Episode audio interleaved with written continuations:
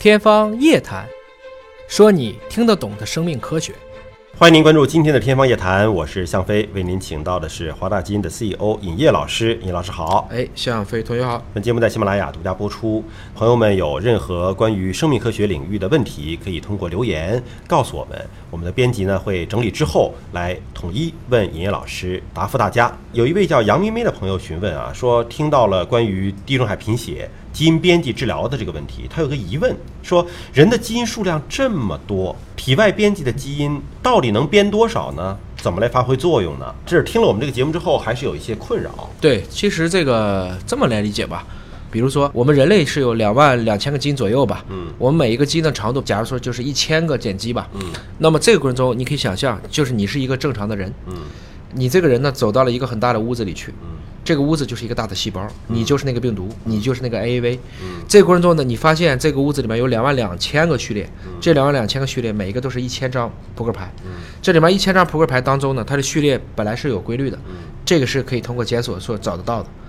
这个过程中，你只需要把其中的一张扑克牌换掉，这个事儿对你来讲很难吗？嗯，我们说的地中海贫血的微观结构就是这个样子。嗯一个 AAV 病毒带着一段正确的序列钻到了一个细胞的细胞核内，去替换掉那个错的那张牌那。一张牌，怎么错的？是因为它前面和后面的序列和本身的序列之间是有关系的。就你只要准确定位，找到那个位置，碱基是可以互补的更换，碱基是可以互补的。通过这个方式，我们就一定能够靶向的找到这个位置在哪儿。大圈仔仔询问啊，说网络上说啊，指甲长黑线一定是黑色素瘤吗？他说的应该是叫线性黑甲、啊，就相当于我们这指甲上突然就出了一道儿，嗯不一定，有可能是因为色素痣导致的，也有可能是真菌感染导致的。嗯，这个东西说不上，不能我们简单的理解成大家一出了问题都往一个最恶性的佐证去想。嗯建议呢观察，呃，另外有的时候呢没啥事儿的时候也别瞎处理。呃，Roy Blue 询问说，请问鲜米和精米，这个精米呢就更名叫梗米，除了外观和口感，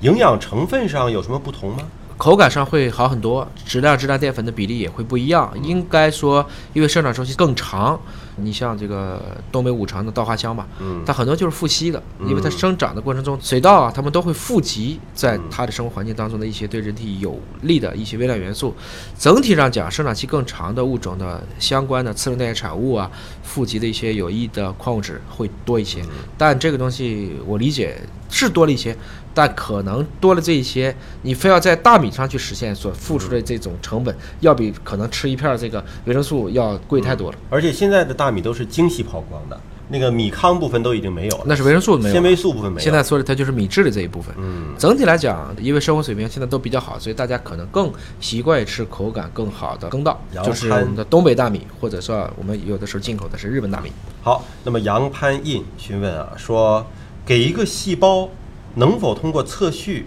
来鉴别出它是不是癌细胞？可以啊，这就是一个单细胞测序嘛。然后我看到染色体的重排情况，嗯我就知道它是不是癌细胞，或者说它是不是介于正常细胞和癌细胞之间的一个中间的细胞。我们现在对肿瘤的一个确诊是要做活检嘛？那么这个活检它是在显微镜下看，还是说也要通过测序？我们这个活检现在一般是做病理，这个病理呢是要去显微镜下观测细胞的状态，嗯然后在这个过程中呢，再为了进一步的去确证它是不是恶性的，有的时候要做免疫组织化学，叫免疫组化，通过一些这个抗原抗体的方式来确定。如果再进一步的想要去找靶向药物，就可能用到基因测序了。测序了。嗯，果多多拉果询问说，这次中美的贸易摩擦对生命科学行业有没有影响？